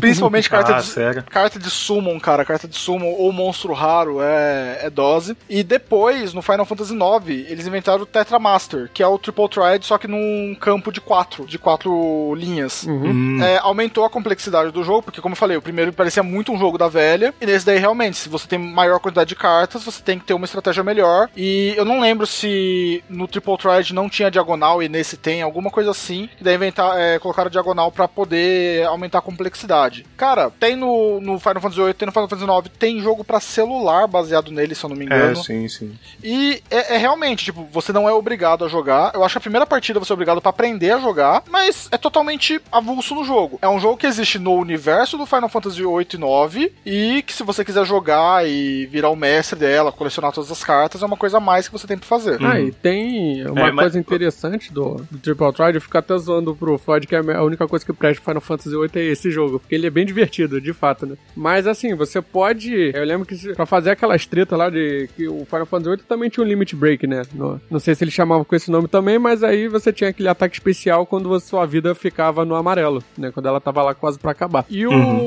Com o Triple Triad, cara, você conseguia pegar a, o último ataque do Squall. Eu não lembro se tinha como dos outros, né? Mas você conseguia pegar a última arma, né, do Squall, né? a- que é a, acho que é a Lionheart, o nome dela, com o último ataque dele, tipo, logo no primeiro CD, jogando esse jogo. Então, ou seja, apesar de ser uma coisa opcional, você podia jogar ele bastante pra, pra complementar a mecânica dele, né? Pra te ajudar mais lá na frente. Ó, vou até, eu tô até colocando agora no, no vídeo, na, na live, pra quem não conhece, um Triple Triad de feito pela Square. Então só pra Ou seja, deve aí, ser, bem, deve ser bem mal feito, né? Vamos falar assim.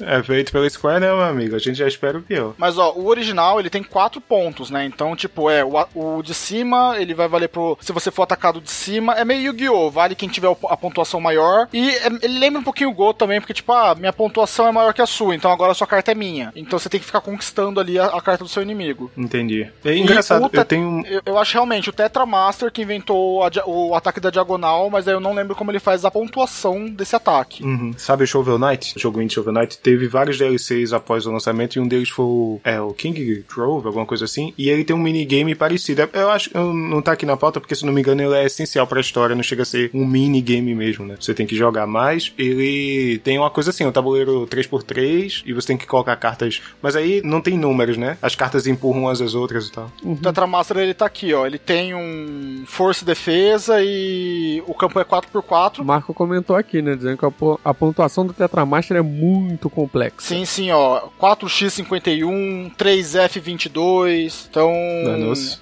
Ele, ele tem todo um tipo, ó, tipo de ataque, força. Tem algumas barreiras durante o, o jogo que aparece que você não pode atacar. Então o Tetramaster ele é bem mais desenvolvido do que o Triple Triad, bem mais compl- complexo também. Mas é isso, é basicamente um jogo da velha com Go com cartas. É, e ele pega uma coisa, essa coisa de cartas, cartas de monstro, de equipamento, de mais Cartas colecionáveis. Isso, isso. É isso que eu queria. Obrigado, Camarguinho. Essas cartas colecionáveis estão presentes no mundo dos jogos de um jeito que, assim, ele adiciona na identidade do jogo, né? Ele fala um pouco sobre o mundo, vai ter criaturas que são, fazem parte do mundo da história, da fantasia do, daquele jogo. Então você vai querer jogar. Eu acho que eles incentivam muito mais a você querer fazer parte disso, né? E jogar e tal. Já puxando um pouco do outro jogo, é, não sei se você jogou é, The Witcher 3, Camarguinho, mas Não, dentro ainda não. dele tem o Gwent. né? É, o Rafa jogou, né?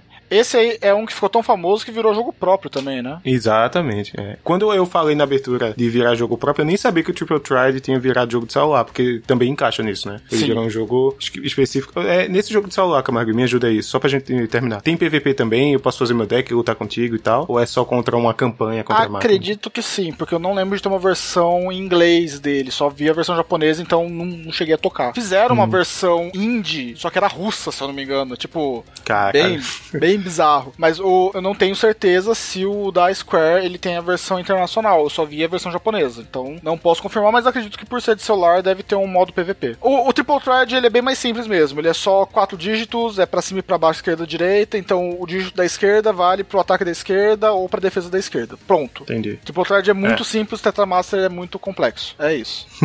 no caso, o Tetramaster é do Final Fantasy 9. 9. É. Ok. Vamos manter no Final Fantasy. Então aqui na pauta tu colocou também o minigame do Final Fantasy 10 também. Sim. Qual é desse? O Blitzball. O Blitzball, ele é um meio que um polo aquático. Ele é um handball jogado dentro de um campo de água, num estilo meio RPG, que você tem que controlar o caminho do, do seu personagem. Daí quando aparece um inimigo, você tem que falar: ah, agora eu vou passar a bola, agora eu vou tentar driblar, agora eu vou tentar jogar pro gol. E ele é um minigame que ele é opcional, mas se você fizer os campeonatos certinho, você pode ganhar uma Celestial Weapon do Waka, porque o Waka ele usa uma bola de Blitzball como arma de jogo. Então, se você hum. vencer os campeonatos e tal, você ganha a Celestial Weapon dele. Agora, se você for como eu, que, ai, jogo de bola, é, daí você não joga e não, não vai mudar nada na história.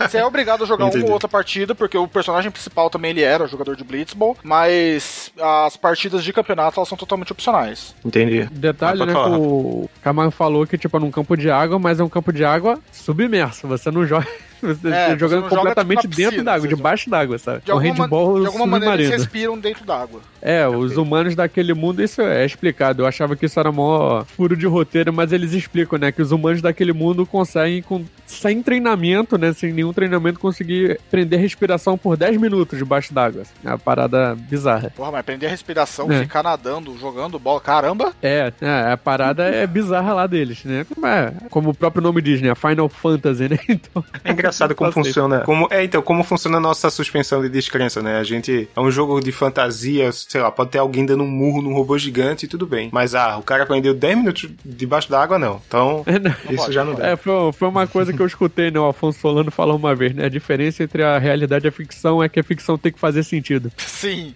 Se ninguém explicar o porquê que eles ficam 10 minutos embaixo d'água, você não, não pode. Mas aí, ó, uma outra informação aí no chat, dada pelo Marco, é que o Blitzball do X é desse jeito, porque o do X2, ele é meio que um futebol manager. Você não joga com os personagens mesmo, só vai escalar time. Uh, gosto, gosto. L-Foot. Brasfoot. É, é, tipo L-Foot. gosto, gosto. É, e acho que pra fechar Final Fantasy, a gente colocou aqui na pauta também um jogo de pinball que tem do 15. Eu não Sim. joguei o 15, então me ajudem aí. O Justice Monster 5, que eu também é outro jogo opcional e ele é um pinball que você. Cada personagem do pinball tem uma habilidade especial. Então, sei lá, você pega um bomb, daí a sua bolinha pega fogo e atinge mais locais. Ele também, eu acho que tem algum achievement que você consegue com ele. Não sei se você ganha algum item, mas ele é meio que tipo esse jogo e o. um jogo de quatro cavaleiros lá. É, que o, esse eu queria que tivesse para jogar, mas é só um jogo que o personagem joga no celular. Eles são jogos do mundo. Hum, então, entendi. o do pinball você tem como ir no, na, nos, nos restaurantes lá e jogar, que eu sinceramente não achei muito bom não. Tipo, acho que um pinball mesmo, classicão, ia ser legal. Esse daí eles tiveram que mudar algumas coisas para fazer ser diferente, mas para mim não foi atrativo. O que eu fiquei interessado é porque esse jogo dos quatro cavaleiros, eles ficam, olha, parece com a gente, quatro personagens, não sei o que, história para defender o rei. Tem a camisetinha com os personagens em pixel art, eu achei muito da hora isso no jogo tal. E esse jogo é só do personagem ao prompt que fica jogando no celular. Você não sabe Entendi. o que é. Esse jogo não saiu depois de alguma outra forma pra... Não, não que eu saiba. Eu sei que tem a camiseta da DLC que tem os personagens personagem bonitinho ali, dos Fortnites, mas o único jogo que dá para você jogar mesmo, fora a pescaria e tal, é o Justice Monster 5. Que é meio como se fosse um anime deles ali também e tal, e o Pimbolim é só um jogo do, dessa peça. Nossa, pior que eu não lembrava disso, cara. Sério? De, desse jogo. É, é, olha que eu é joguei to, muito cara, do é Final totalmente opcional. Tipo, quando você entra pela primeira vez dentro de um, um restaurante desses de beira de estrada, o prompt ele fala: Olha, eles têm um, um fliperama do Justice Monster 5, vamos dar uma jogada? E você pode simplesmente virar pro lado e falar não, e ir embora. Mas se você quiser, você pode pode. Tem muito desses gatilhos vocais, né, não. né? Que o personagem ele aponta alguma coisa para você e você pode escolher ir lá ou não. Acho isso legal também. Uhum. É, mas é legal como todos esses jogos eles existem dentro do mundo do jogo. Então, Sim. já que são jogos originais, a gente tem que pensar que os personagens estão jogando. Tipo, não é só a gente que tá jogando, sabe? Sim, Eles é. também estão. O, o, tipo, o, o, Como é o nome? O Blitzball, que tu falou do 10. Tipo, ah, o personagem vai querer jogar para pegar uma arma nova e tal. É, o, e é um pouco. O Blitzball é aquele negócio. Você era o astro da sua cidade. Todo todo mundo uhum. para pra ver. Tipo, é o futebol de lá, então. Isso, isso. Até é, que a cutscene inicial, né, do Final Fantasy X é uma partida de Blitzball, Sim, é uma né? partida então, de é. Blitzball, já começa assim. E me fez pensar até do quadribol dentro da série Harry Potter, que Sim. por mais que, que ele seja não seja originário de jogo, então não tá aqui, né? Mas a gente não tinha mudado na pauta, mas ele também é um jogo que é muito importante para as pessoas dentro daquele mundo. Então ele fica sendo referenciado o tempo todo. E dentro dos jogos de Harry Potter tem fases também de quadribol. Que é meio um Superman 64, mas ok, né? Isso, é. A mecânica de voo passando por arcos lá e tal. É, você mas... sempre vai pegar o, o pomo no final.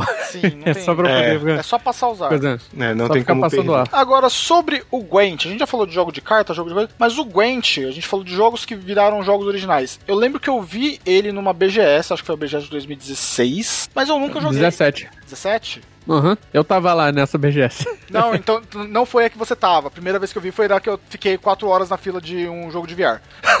Mas. Caramba, quem faz isso? Eu. Mas eu, eu, lembro que era estreia em 2016, eu acho que ele tava. Iam soltar o Gwent, mas você podia jogar num, num stand lá. E eu olhei e falei: olha, um joguinho de carta lá, três fileiras e tal. Vou pro próximo stand. Que, tipo, não, eu, eu não joguei o Witcher, então, tipo, não senti tanto interesse assim. Mas para quem jogou, como é que é? É bom jogar dentro do jogo? Ou ele é melhor como jogo standalone? É, tu quer falar um pouquinho, Rafa, sobre o Gwent? Não, eu, eu não joguei Gwent, cara. Eu não joguei nem do ah, Witcher 3, eu não tenho como saber.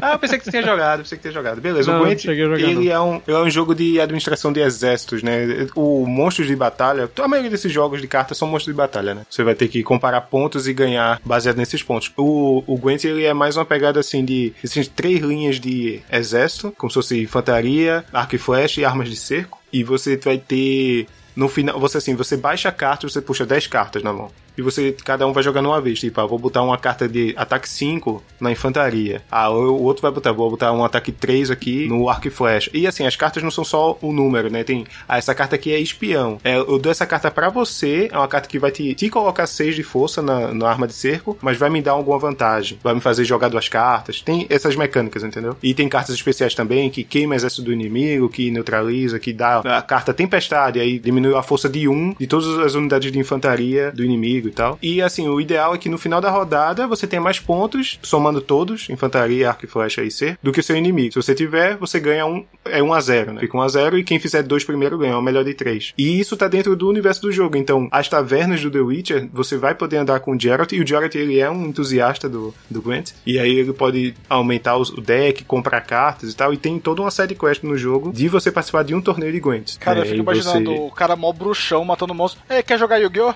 tipo, do nada, assim. É. O cara vai tomar uma cerveja e, oh, quer jogar Yu-Gi-Oh? Pior que isso é. me lembra muito mais o Magic, né? O próprio é. Magic do que o Yu-Gi-Oh! Ou seja, o Jared é um nerdão, né? É um nerdão fedido. Sim, sim. É.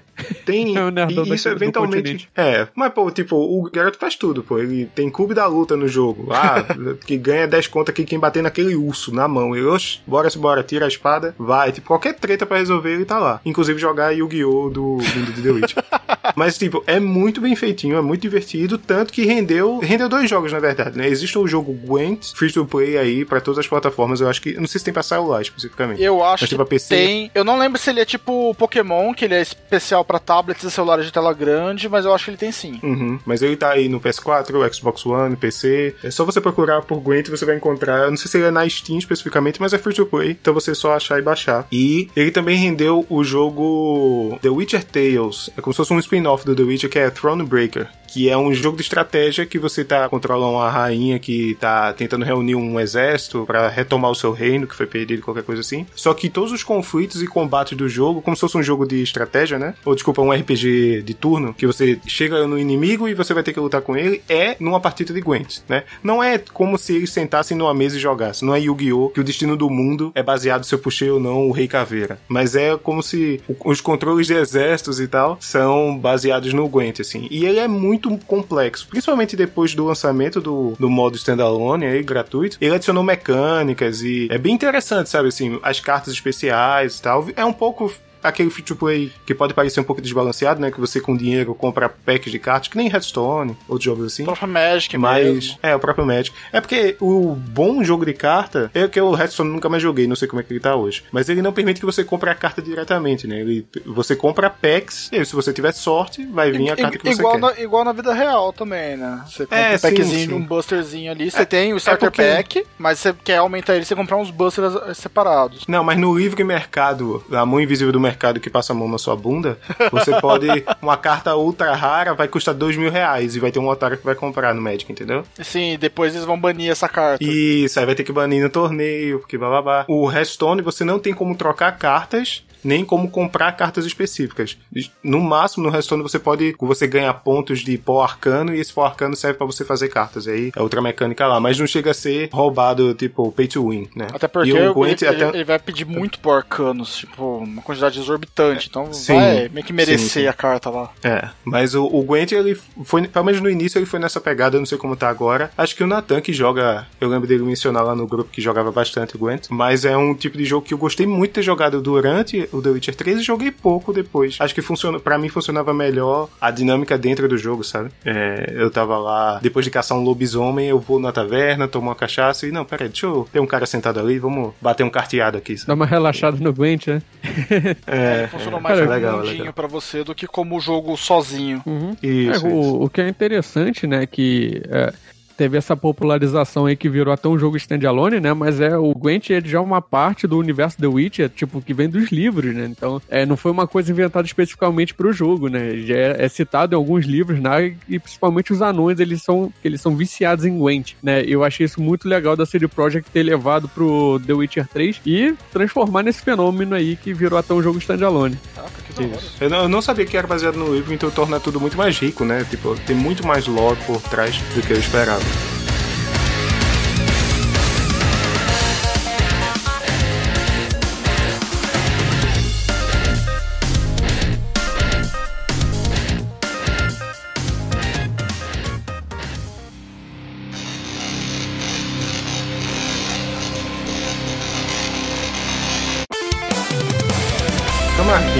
ajude aqui Eu. no seguinte. Rafa também. A gente tá aqui, a gente meio que quase que terminou a pauta no sentido de tem vários outros tipos de jogos que a gente listou aqui. Sim. Mas esses foram os quatro temas principais, digamos. Agora a gente tem como se fosse assim: o jogo não muda muito a mecânica, sabe? Você vai continuar basicamente jogando o mesmo jogo em alguns aspectos aqui. Por exemplo, no mecânica, no tipo de coliseu, que é quase um modo survival em alguns jogos. Mas eles funcionam como minigames dentro dos jogos, né? Sim, então vale que, a gente mencionar aqui. Eu acho que os próximos jogos a gente pode até falar bem mais rápido rápido deles, porque são, são coisinhas mais simples nos jogos. Por exemplo, você falou do Coliseu. Cara, Isso. vários Final Fantasies tem, Final Fantasy VII tem, o 9 tem. O 6. Ah, o 6 é realmente um Coliseu.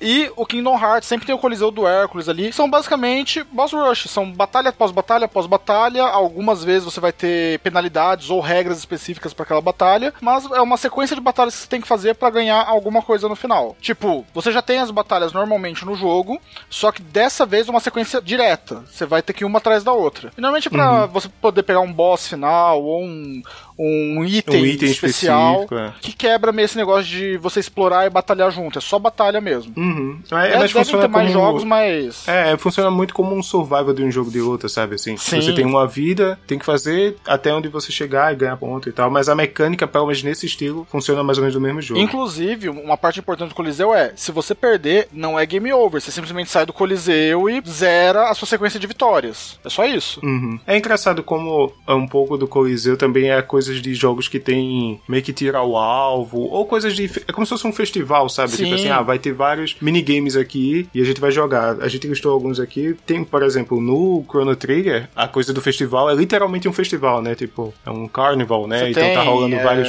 mini-eventos. É, Casa dos Espelhos, lá, Casa dos Fantasmas, tem vários mini-eventos é. pra você fazer. É, você falou de tirar o alvo, isso me lembra do A Link to the Past também. Tem um local ali pra você ficar tirando com estilingue pra pegar rupees. Uhum, isso. Uhum. E isso veio pro, pro aquele A Link Between Worlds, né? Que, que é o depois do A Link to the Past. Tem, essa, tem esse minigame lá também, tirou o alvo. A Link to the Past não, desculpa, e... é o Ocarina of Time. Falei, falei errado. Ah, mas tem um no Lake Between Worlds. Sim, o...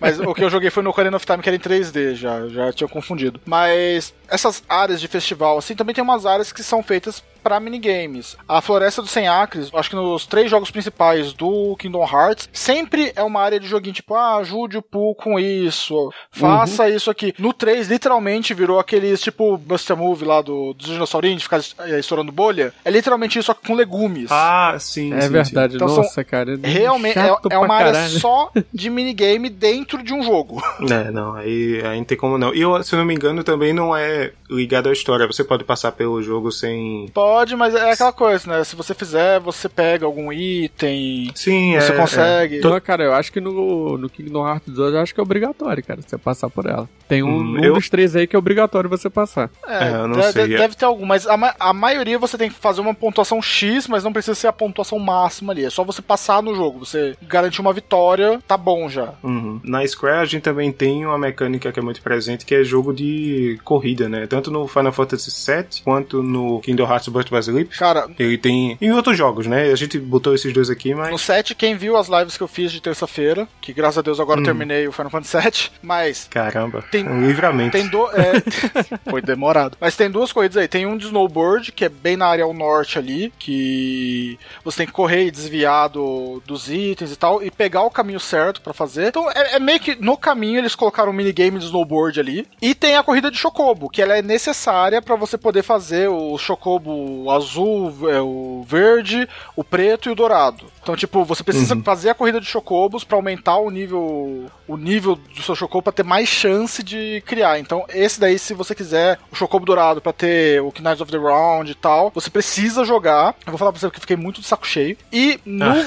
Birth by Sleep também tem uma área de jogos que é, acho que é meio como se fosse a Disneyland ali, tem a, se encontra a mina e tal, e tem a corrida, porque no Birth by Sleep você pega a sua Keyblade, uhum. você faz meio que uma navezinha com ela. Então tem um jogo de corrida ali que eu era péssimo jogar aquilo no PSP, batia toda hora, eu jogava, eu acho que era com o Terra que você joga. Cara, o gráfico é muito bonito, mas tem como você pegar atalho. Eu, eu acho que naquele ali eles deram mais, mais capricho no jogo. Com um jogo de corrida bem, bem jogável tal. É que eu não gosto muito de corrida mesmo. Ah, é. Nessa área mesmo, você joga tipo. Tem um jogo lá que é tipo um voleibol, né? Que você joga. Ah, é verdade. Tem um lá que é musical, que é o com os três sobrinhos do Donald, né? Que fica tocando musiquinha e você tem que ir lá acertar os botões. É, tem muita coisa para fazer aí nesse, nessa área, né? É, essa sequência Pera de botões a, a, a pequena chama sereia. tipo Simon Say ou. Isso. Cara, é, tipo a Pequena é, Sereia. Tipo a Pequena no, Sereia. No Kingdom Hearts 2. Essa sequência de botões é. que a gente fala, ela lembra muito aquele Simon Say, né? Tipo, gênios aqui do Brasil. Uhum. Essa mecânica de você ficar, ver uma sequência e repetir, mano, ela tem como minigame em vários jogos. Harry Potter do PS1 para você aprender magia. É, Persona tem alguns puzzles que são assim também de luzinha, de você seguir o, o local correto. Vários jogos usam isso mais como mecânica de jogo mesmo do que como um game exclusivo lá dentro. É, só para finalizar aqui, a sequência do Final Fantasy VII, que Final Fantasy VII é um RPG longo por ter minigame, inclusive o remake pegou bastante disso, tá cheio de minigame no remake, não é só o de dardo. O Final Fantasy VII, ele tem ali no, no Monte do Corvo, tem um jogo de RTS. Quem assistiu a live ou quem viu no, no nosso Instagram, eu fiquei muito puto com aquilo, porque, mano do céu, até eu entender como que funcionava o posicionamento dos bichos, para que servia cada guardinha, como que eu fazia eles se mexerem ali, e é um negócio que é necessário eu ganhar para eu conseguir pegar a Fênix, a Summon da Fênix. E, sério, foi muito mal otimizado aquele negócio. A primeira vez.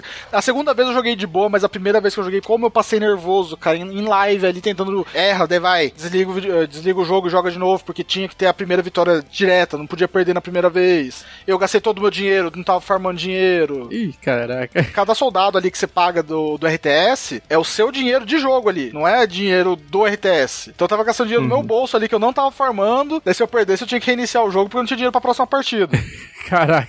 Então, esse, esse, daí eu achei meio mal otimizado, mas tá dentro do Final Fantasy VII. Essa coisa do minigame de. A gente tava falando antes do Simon Says, né? É um conceito de minigame para resolver puzzle específico. A gente tá um sucesso recente aí do Among Us. Não sei se vocês Sim. jogaram, mas não. os operadores que não, que não traidores. Tem, existe o traidor, né? E tem os Impostor. outros que estão tentando consertar a nave e tal. E todas as mecânicas envolvem minigames de ligar fio aqui e ali, de apertar o botão na ordem certa. Então esse do Simon Says é meio que nessa pegada. Inclusive tem no Among Us também uma coisa do botão acender e você apertar na ordem. Sim, é, esse daí vários usam como mecânica, cara. É incrível isso. É muito influente, né? Muito presente. E Tower Defense, o Rafa puxa agora, o Assassin's Creed que sempre brincou com minigames de outras coisas e ele também tem um pouco no Revelations, né? Um pouco do Tower Defense. Sim, agora eu não lembro agora se é só no Revelations ou se tem no Brotherhood também, mas acho que é só no Revelations que... É só no Revelations, É só no Revelations, porque tem um minigame lá de Tower Defense que é, é basicamente, tipo, é meio que tem uma invasão templária num, num prédio assassino, né? Então você vai comprando unidades de assassino e vão, vai espalhando pelos telhados, aí pega o pessoal de rifle também, canhões, essas coisas, enquanto os templários vão chegando e o pessoal vai lá pulando neles, né, atirando. É câmera no topo que você vê isso? Como é que é? Você vê meio que tipo da visão do Ezio mesmo, que tipo, você tá controlando ainda o Ezio. Aí vamos pensar assim, que ele tá posicionado num local assim, aí você vê a câmera assim de cima dele. Não chega a ser bem no topo, né? Você vai vendo como uhum. se tivesse uma visão do. aquela over the shoulder do Resident Evil 4, tá Sim. tá ligado? Só que você tem uma visão ampla do campo, né? Aí você vai quando você tá posicionando a galera, é aí que você vê o topo do mapa, né? Mas quando tá rolando, você vê por, por over the shoulder. Né? Ah, entendi. Que é um minigame, mas na hora, tipo, da batalha mesmo, você tá no jogo normal. É, basicamente é, isso. É, mas, mas você, você não só... pode controlar o Ezio pra agir, né? Você ah, não pode assassinar pessoas. O Ezio só vai dar ordem, então. Isso, Exatamente. É. Ah, tá.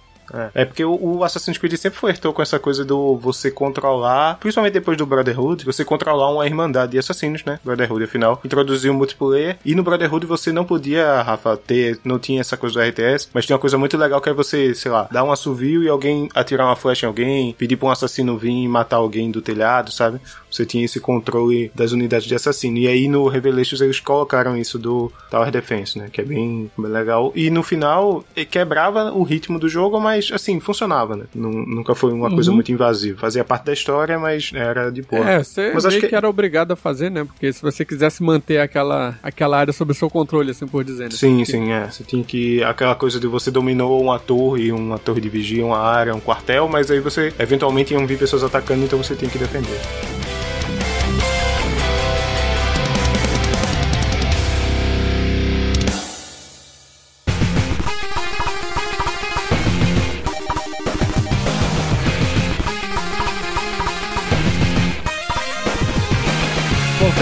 Fechamos aqui a nossa pauta de jogos dentro de jogos. Se você ouvinte está ouvindo a versão editada do cast ou está aqui em live, comenta aí o que é que você achou do nosso cast e o que é que você acha que faltou a gente mencionar aqui, que a gente está completamente aberto para comentar, tanto aqui na twitch.tv ultracombopod, quanto nas nossas redes sociais, arroba ultracombopod em todas as redes, e no Telegram também, t.me barra ultracombopod, confere, é isso mesmo? Isso, exatamente. barra ultracombopod. Eu, eu vou deixar aqui uma game aqui também, hum. né? Se você ouviu aqui, você curtiu ou teve algum jogo que a gente não falou, ou algum que você lembrou e caraca, eu gostava muito, posta no Instagram, pode ser no Stories mesmo, precisa ser uma postagem do, do Instagram, mas posta com o arroba ultracombapod e a hashtag level 65. A gente vai repostar então a imagem de vocês, tanto para agora quem tá vendo na live, quanto para quem já tá ouvindo agora o podcast editado. Daí a gente vai repostar, boa. só postar com arroba ultracombapod e hashtag level 65. Boa, boa, Camarguinho. Bom call to action. Mas é isso. É isso aí.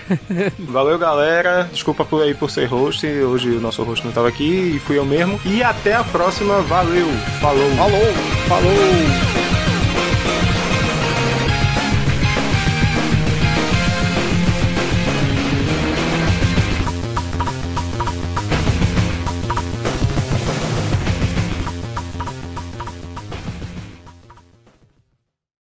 Este podcast foi editado por Léo Oliveira.